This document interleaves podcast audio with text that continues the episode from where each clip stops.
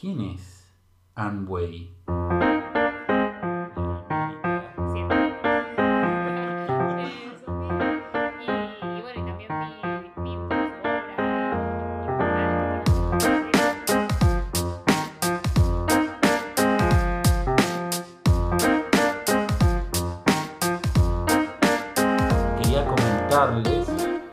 Que en las notas de este podcast pueden encontrar el al Instagram de Anne para que puedan ver antes de escuchar el podcast o durante las obras de las obras de él. Sí, también, bueno, sabemos que sus obras eh, van conquistando ahí un poco eh, el mundo de otras fronteras, que les gusta mucho a los italianos. Pero bueno, también te- queríamos darle este espacio que pueda contar él mismo, ¿no? Como un poco de, de su obra. Hola, ¿qué tal? ¿Bien? ¿Todo bien? ¿Todo bien? Bueno, buenísimo. Estamos súper contentos eh, de, tenerte, de tenerte hoy. Sí. Y, Gracias. y bueno, Un placer. Gracias. Eh, bueno, y tenemos un montón de preguntas para hacerte. ¿Cómo empezar con Angway, no? Claro, empezar es una buena, pre- es una buena palabra. Em, y eso es lo que quería, lo que quería preguntarte. De hecho, no te lo, no te lo he preguntado antes, no, no- no lo recuerdo. Eh, ¿Cómo decidiste empezar a, a- a vivir del arte? ¿Cómo, ¿Cómo lo llevas eso ahora? Mm, digamos que es una decisión que fue tomada un poco de, de una manera orgánica, ¿no? Podríamos decir. O sea, al final, o sea, la vida de una persona te lleva a unas cosas que, que bueno, que vas como surfeando de una manera y, Hmm. y al final pues llegas a un punto, ¿no? En el que tomas ciertas decisiones. Pero vamos, es una cosa que tampoco he buscado nunca. O sea, yo creo que es una situación que siempre, simplemente se ha dado y, y ya está. ¿Cuándo empezaste a, a pintar? ¿Cuál, cuán- ¿Cuándo fu- fueron tus primeros contactos con el arte? Pues quizás el primer recuerdo que tengo es seguramente en el restaurante de mis padres, cuando, bueno, pues como, como casi todos los chinos, pues teníamos ahí nuestros negocios y tal. Y claro, yo como hijo de uno de ellos, pues pasábamos pues muchas horas allí. Entonces, claro, mi primer recuerdo fue de, de estar pintando dentro del restaurante, pues a lo mejor copiaba las revistas que traía mi madre o, o un poco lo que había en el mobiliario dentro del restaurante también. Y así, pues, un poco para también pasar el tiempo, ¿no? Y empezaste así solo, así se te ocurrió agarrar un papel y empezar a dibujar y... Sí, yo me acuerdo que aprovechaba como las comandas por detrás y cogía un bolígrafo y sí, o sea, sobre todo era como una vía de escape, ¿no? Para mí, Muy bueno. al final. O sea que la gente, además de comer en el restaurante, se lleva una obra de Angway, ¿no? o sea, alguien quizás la guardó y hoy en día puede tener una obra de Angway en casa y no lo sabemos. Quizás. Genial. ¿Y cuál fue el, el siguiente paso? O sea, de, de, de Amway, el pequeño artista de restaurante, a Amway empezarse a profesionalizar. Bueno, pues digamos que antes de, de ser profesional tuve otro paso importante y, y lo recuerdo como un momento clave, ¿no? Digamos, dentro de mi vida. Y es que, claro, fue conocer a Fernando, que era un vecino de, vamos, que vivía encima del restaurante y tal. Y digamos que él me presentó a mi maestro que me enseñó a pintar. Y claro, fue toda una situación de casualidades Mm. que, que, bueno, gracias a eso pues también tuve la posibilidad de aprender a pintar pues sin tener que pagar nada porque bueno, mis padres a lo mejor tampoco estaban demasiado interesados ¿no? en que, en que yo estudiara pintura quizás. Y fue gracias a él que bueno, que desde, desde muy joven pues aprendí un poco las técnicas tradicionales, digamos, de los, de los maestros españoles, ¿no? de, de la pintura clásica. Y nada, y de allí pues hasta de formación, pues sí. Todo el mundo conoce un Fernando que le salva la vida. ¿Cuántos Qué Fernandos gran- te salvaron la vida, Alex? Qué, gra- qué grande, qué grande este señor. ¿Cómo, cómo, cómo era? ¿Era una persona... No, era un súper amable. ¿Era un, vecino así normal? A ¿O- ver, era un señor que, que siempre recuerdo que me hablaba como si fuera una persona adulta, Mm. de que era pequeño, ¿no? Y yo en realidad pues era amigo de su hijo. Pero claro, yo cuando iba a casa de, pues, para visitar a, a mi amigo David, que es su hijo, pues al final pues como que me quedaba media hora antes hablando con Fernando y me enseñaba como libros de arte, discos y, y la verdad es que, vamos, fue una persona muy importante, ¿no? Y cada vez que tengo a lo mejor un, un éxito, un triunfo, pues me acuerdo de él. Qué grande, qué, Qué guay. grande. ¿Y te apuntaste a Bellas Artes luego de esto? Sí, digamos, después de todo esto, pues claro, decidí hacer la carrera de Bellas Artes y, pero vamos, con la intención de, de ser profesor, sobre todo. O sea, era como, para mí era casi como un sueño emular un poco lo que me aportó mi maestro Mariano a mí como persona y digamos que quería repetir como un poco esa hazaña, ¿no? Qué bonito. Bueno, nosotros te conocemos un poco también en ese rol, ¿no? De, de enseñar. Hemos tenido la, la suerte de poder tener algunas clases contigo y es genial que, que hables esto, ¿no? Como de transmitir lo que tu maestro al final te, te transmitió. Y en mi experiencia es genial, porque siento que aprendo bastante de, como de, de tu trayectoria de, de tu trabajo. Y, pero bueno, nosotros somos unos privilegiados, podemos decir aquí con Alex, pero quizás la gente que nos está escuchando todavía tiene ganas de entender un poco tu obra. Y a mí me gustaría también preguntarte, eh, que creo que caracteriza un poco tu obra, las, eh, la expresión ¿no? que tienen tus texturas y también la interpretación que le das a los espacios. Como que hay un. como juegas con todo esto de una manera muy armónica y, y bueno, quería preguntarte como un poco ese proceso de. Sí, a ver, digamos que este interés que tengo sobre la materia, las texturas y, y bueno, digamos, diferentes mm, notas táctiles, ¿no? Por así decirlo. Pues viene un poco de que al final, digamos, en mi taller paso tantas horas solo Hmm, que al final me fijo en lo cotidiano, en lo más pequeño, ¿no? Y, y de ahí pues intento, digamos, extraer como una poética también. Y eso viene un poco de allí. Y luego en cuanto a cómo entiendo el espacio a través de la pintura, yo creo que eso, digamos, que lo, que lo aprendí un poco de, después de haber pintado también murales, que, que es básico, digamos, entender el, el contexto ¿no? en, el que, en el que estás trabajando. hmm. Porque no es simplemente trasladar un boceto que podría estar en, en un lienzo a una pared. Total. Como lo que hiciste en la tabacalera, ¿no? Que un poco mencionábamos antes. Que fue un desafío. Claro, digamos que lo del el mural de Tabacalera fue un mural bastante especial para mí porque era como el primer mural después de dos años. Hmm.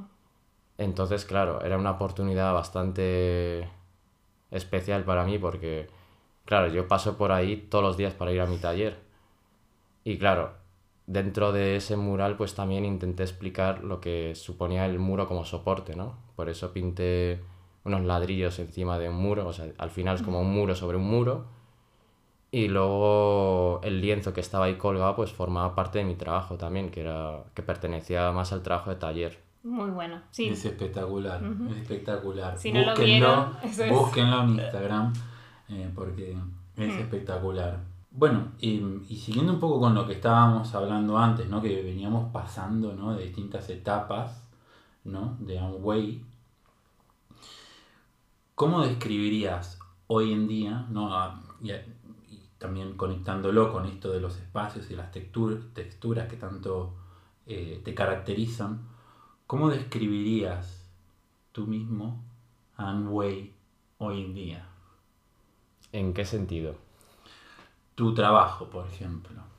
Pues digamos que lo más importante es que soy pintor, pero uso la pintura como medio, no como finalidad. Claro, pero como medio por esto de la unión entre, o sea, por ejemplo, el muro del muro, ¿no? Como la relación que tienes con el espacio en donde habita ese, esa obra. ¿A a eso te refieres? Sí, al final también me refiero, digamos, a, a entender la pintura como instalación. Claro. entender la pintura como portales, como ventanas que, que, bueno, que generan como vías hacia otra realidad, ¿no? Podríamos decir. claro, como un concepto, o sea, generar un concepto al final, ¿no? O sea, en esa relación entre la obra y el espacio, o sea, yo voy a una exposición tuya, ¿no?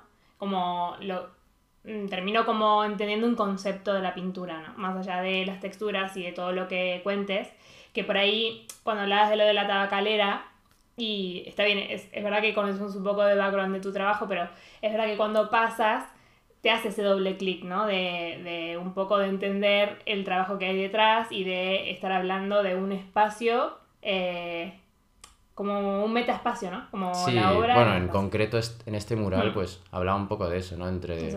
el espacio público y el privado, el lienzo que está colgado en la calle, un poco, pues, un poco lo que hago yo, ¿no? Al final hago intervenciones en la, en la vía urbana, Ujú.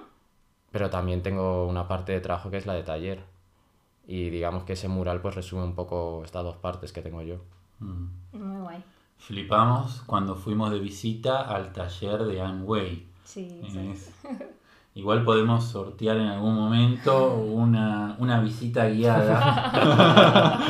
Traigan cervecita. Total. porque nos flipó esa visita. Eh, bueno, y, bueno, siguiendo con, con- tu obra, ¿no? Hay algo que me llama mucho, mucho la atención, ¿no? Que es la, la Venus paleolíticas, ¿no? Que han sido tus musas. Sí, eh, es una figura que siempre me ha interesado, ¿no? Porque, claro, es una representación sobre la mujer que hoy en día es difícil de encontrar, de, de tener una visión sobre la mujer como, como madre de todo, ¿no? Y claro, eso al final, pues, a mí me inspira como un poder superior a Hmm. todo. Muy bonito. Qué bien. Y, digamos, las, las musas estas que se ven en tus obras, eh, como que no tienen, ¿no? El, digamos, el, no siguen el canon de belleza de hoy en día, ¿no? Eh, ¿Hay alguna razón detrás de ello o es simplemente...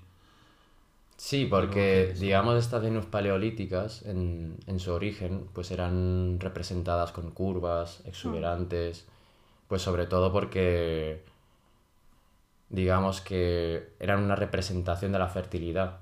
O sea, y claro, de todo esto pues yo extraigo pues unas conclusiones que a través de, de todo este juego de la fertilidad viene un poco de, de cómo el hombre necesita, digamos, reproducirse para, para permanecer y, y ser eternos de alguna para manera. perdurar? Que Exacto. tenemos un rol clave en la sociedad, la mujer. O sea, a ver si se enteran.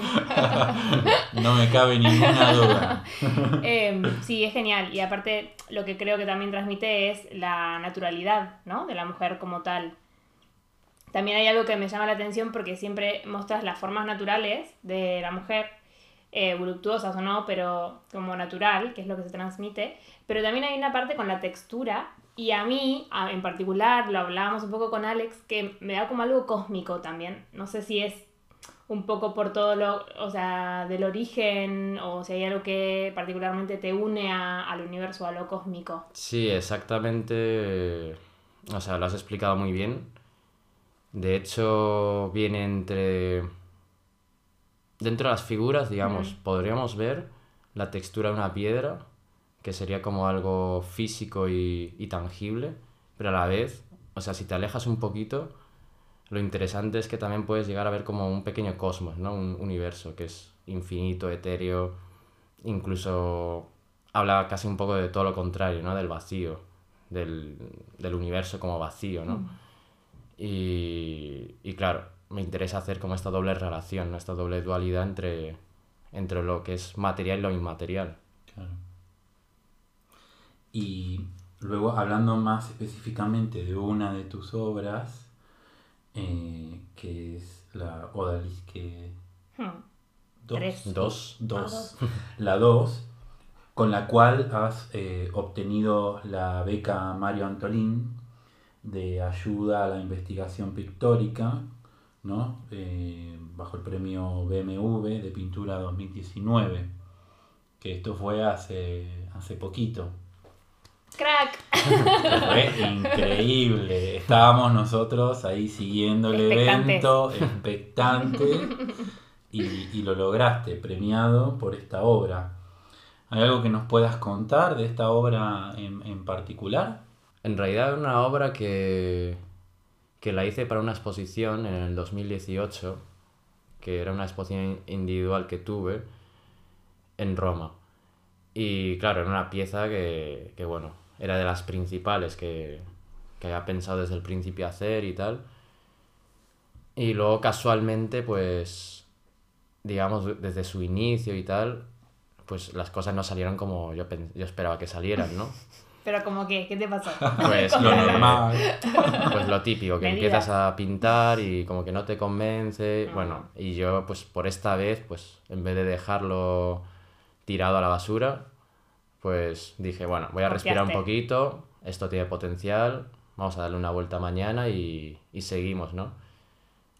Y al final, pues, claro, después de unas cuantas horas más de trabajo, pues salió, salió la pieza, pero sobre todo estoy contento porque es mm. una pieza casi hecha desde, el, desde la tranquilidad y el esfuerzo, ¿no?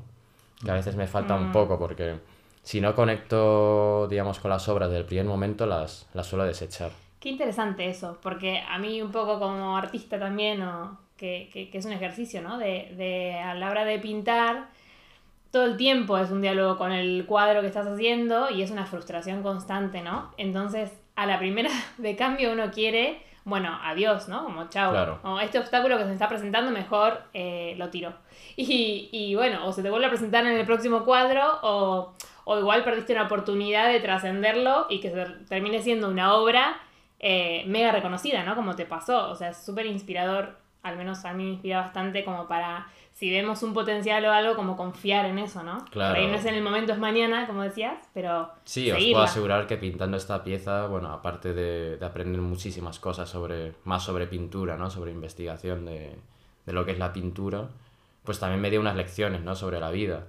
De que a, lo, mm. mejor hay que tener un poco de paciencia y, y trabajarse un poquito las mm. cosas. Y, y nada, tener calma sobre todo. Eso es verdad. A mí me ha pasado, eso fue una, una lección que me ha dado la, la pintura también cuando empecé a pintar, es a tener paciencia y, a, y también aprender de que con esfuerzo las cosas se pueden arreglar también. Claro, desde luego.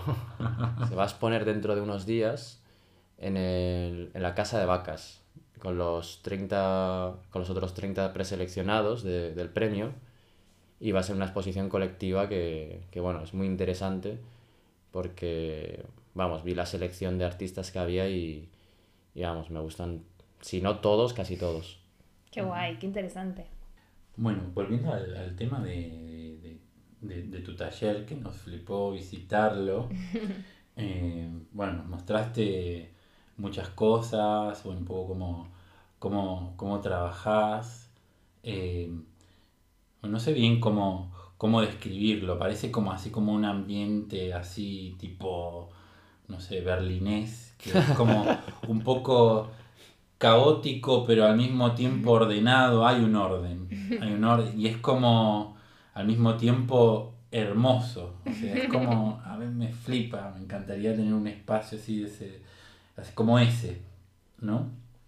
Y recuerdo una de las cosas que me mostraste, empezaste a mostrar como unos, como unos, unos, unos frascos ahí, unos, con unos líquidos que vos creás, tu, tu propio material.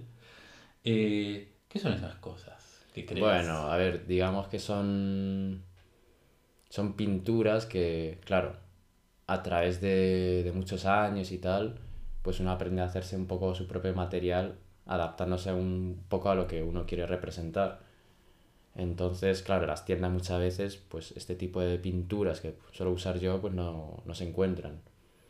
Y al final, pues bueno, haciendo prueba tras prueba, prueba, mm. error, prueba, error, pues uno da un poco con, con lo que está cómodo de trabajar. Y al final lo que uso yo es una técnica mixta, o sea que abarca casi todo tipo de pinturas, obviamente bien aplicado.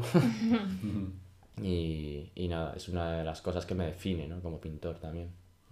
O sea que el uso de, estos materiales que tú mismo creas, al final eh, cobran una diferencia ¿no? en, el resultado de la obra. Como ¿recomendarías como prestarle mucha atención al tipo de material y tratamiento que se le da al material a la hora de, de poder hacer una obra, no? Absolutamente. O sea, muchas de las cosas que hago yo sería imposible hacerlo solo con, digamos, con acrílico o con óleo solo, Claro. ¿no? Al final es una mezcla de todo que, que llegas como a unos resultados que, que quieres encontrar. Y bueno, y, es, y digamos que esta mezcla de, de materiales vino también de manera fortuita, ¿no? Digamos, en, en mi creación, en mi obra. Porque me acuerdo que cuando era más joven, pues tampoco tenía dinero para comprar pinturas. Y claro, muchas veces por la noche pues me encontraba en la calle pues restos de tal pintura, me lo Mm. llevaba para casa, le, le daba un par de pinceladas y, Genial. y a lo mejor entendía cómo funcionaba eso, ¿no? Y gracias a eso pues digamos que tengo un conocimiento bastante amplio de un poco de, del tipo de pintura que hay hoy en día en el mercado. Sí, genial. Aparte, te, te vimos trabajar también en el estudio eh, de este que comenta Alex, que fuimos y realmente sí, te vimos trabajar y, y, y bueno, con esto que nos decías, ¿no? Que hay como mm, una centralización con la obra, con ponerla en la pared, no tener caballete, como hay también una conexión que, que se genera ahí que yo creo que mm, tiene que ver con el tiempo de trabajo que le dedicas, ¿no? De estar todo el día en el estudio, de pintar de una manera, pero bueno, que, que realmente confías en esa en eso, ¿no? Y creo que a la hora de crear un material también estás confiando 100% en, en, en eso, ese instinto, no sé, es algo que te surge, supongo. Sí, totalmente, porque al final nace de... Yo consideraría una honestidad, ¿no? De, Mm. de hacer, de, de hacer las cosas y de cómo ver las cosas y... Y entonces al final, sí, o sea... Si uno tiene la sensación de que está siendo honesto, pues yo creo que está todo bien, Hay que seguirla, ir por ahí. sí. Genial. ¿Y ahora en qué estás trabajando? ¿Qué, qué nos puedes contar nuevo? Pues ahora mismo estoy cerrando un proyecto para, para Roma va a consistir en otra instalación, pero la vía urbana. ¡Qué guay! Y bueno, no os puedo desvelar más detalles porque Ok. es un proyecto que, bueno, que está cerrado ya. Lo haré dentro de poco. Pero bueno, ya lo veréis. Nos encanta. ¡Qué bien! Me gusta no desvelar un poco No, no, está la previa. Y bueno, aparte de eso también la idea en esa residencia es como generar una tirada de, de unas 40 copias de serigrafía también, un poco en, en relación a la pieza que va a hacer como instalación. ¡Qué guay! ¡Qué bien! Bueno, estamos muy ansiosos por verlo. Qué locura Roma. Sí. Ya estuviste trabajando en Roma, ¿verdad? Sí, la verdad es que es de mis ciudades favoritas del mundo, por, un poco por la energía que tiene y, y la verdad es que me gusta hasta lo peor, que es el caos, ¿no? que se puede vivir en esa ciudad. Pero sobre todo ahí he sentido como siempre una energía especial, ¿no? Cuando, estoy, cuando estuve trabajando y tal. Y, y no sé, me siento como en casa y siempre quiero volver. ¡Qué genial! ¡Qué guay! Me encanta. Eh, hablando un poco de, de, de- de espacios, ¿no? Conectado con tu, con tu taller y ciudades, ¿no? Bueno, tú eres de aquí de, de Madrid. ¿Hay algún lugar en particular de Madrid que, que te inspire, que te guste? Lugares hay muchos, pero normalmente lugares que inspiran mi obra tienen poco que ver con, con el arte, ¿no? En realidad. Mm, Cualquier cosa me podría inspirar al final, o sea, yo creo que todo nace a través de la observación, ¿no? Y si uno, digamos, está despierto, observando un poco lo que sucede a su alrededor, creo que con eso ya es más que suficiente como para tener una inspiración. Y si tuvieras que hablar de artistas que te inspiren, no solo de Madrid, si nos quieres decir también de Madrid, pero en general como ramas artísticas que, que te inspiren. Mm, como artista inspirador, me encanta, por ejemplo, las piezas que hace Andy Goldsworthy, que es un artista de, bueno, digamos un poco de la corriente de land art. No tiene nada que ver con lo que hago yo, pero, pero vamos, que tiene una obra súper potente por cómo transforma el contexto, ¿no? Que es la naturaleza y, y cómo a partir de ahí genera unas piezas de arte brutales. Buah, qué bien, qué intriga, no lo conozco, así que Lo pondremos vamos en a las, notas, en las notas del podcast. Bueno, qué genial. Genial. Y mm, luego más en, en referencia al, al taller que se viene en febrero, eh, bueno, van a ser tres días, eh, un viernes a la tarde y luego el sábado y el domingo. Eh, ¿Puedes contarnos algo de, de un avance de, de lo que, de lo que querés hacer en este taller? Yo, sobre todo en este taller, lo, lo más importante considero es que haya como un entendimiento, ¿no? entre, entre lo que pueda yo transmitir con el alumno. Y yo creo que eso se consigue un poco a través de la confianza, ¿no? O sea, desde el primer momento antes del taller, pues yo voy a hacer una propuesta en el que quizá una semana o dos antes los alumnos tengan la posibilidad de ir enviándome mails, eh, enviarme quizá los bocetos que... Y yo, pues, en, en lo que me respecta a mí como profesor, pues intentaré echar una mano un poco guiándoles a lo mejor en la composición, en la toma de decisiones de quizá de formato, materiales, pues unas cuantas cosas que, que bueno, ayudarían antes, digamos, de, de empezar el curso, ¿no? Genial. Y luego tendríamos eso es la preparación Ujú. y luego tenemos el viernes donde habrá una pequeña introducción y... eh, Sí, haré una preparamos- breve presentación Ujú. un poco sobre mi trabajo, un poco mi trayectoria y tal. Prometo ser lo más breve posible. Y, y nada, nos después la vamos de a eso, pasar bien. seguro. Genial. Y luego sábado y domingo que trabajamos en... Sí, cada uno estaremos su en un obra, grupo, pues como en familia. Un poco el ambiente que también quiero generar, ¿no? Genial.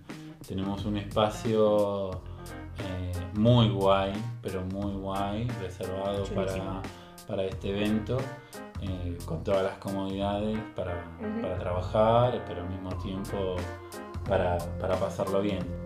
Así que eso, esperamos que más gente pueda conocerlo. Y bueno, que esto, que nos sigan en nuestras redes, ¿no? Que contamos muchas cositas, muchas perlitas de, de tu estudio, de tu forma de trabajo, de tus cositas nuevas. Hasta que nos dejes contar lo de Roma.